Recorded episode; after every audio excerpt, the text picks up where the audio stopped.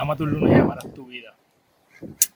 A veces creemos que tenemos muchas cosas que enseñarle a los niños cuando en realidad son ellos que nos dan maestría y cátedra en muchas áreas de nuestra vida, como por ejemplo en buscar soluciones a problemas que a veces nosotros complicamos, en ser creativos con las soluciones para muchas cosas y en una de las más importantes que me ha enseñado mi sobrina y mi hijo es hacer perseverantes y nunca quitarse.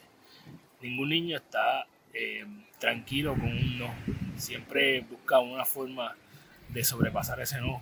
Sin embargo, cuando somos adultos, del primer no que nos dan, ya nos quitamos.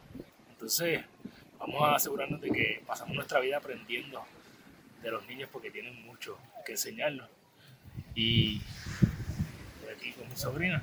Así que recuerda que eres la única persona responsable de todo lo que pasa en tu vida y que la forma en que tú cumples tus sueños es desarrollando los hábitos que te acercan a ellas porque tú eres tu hábito.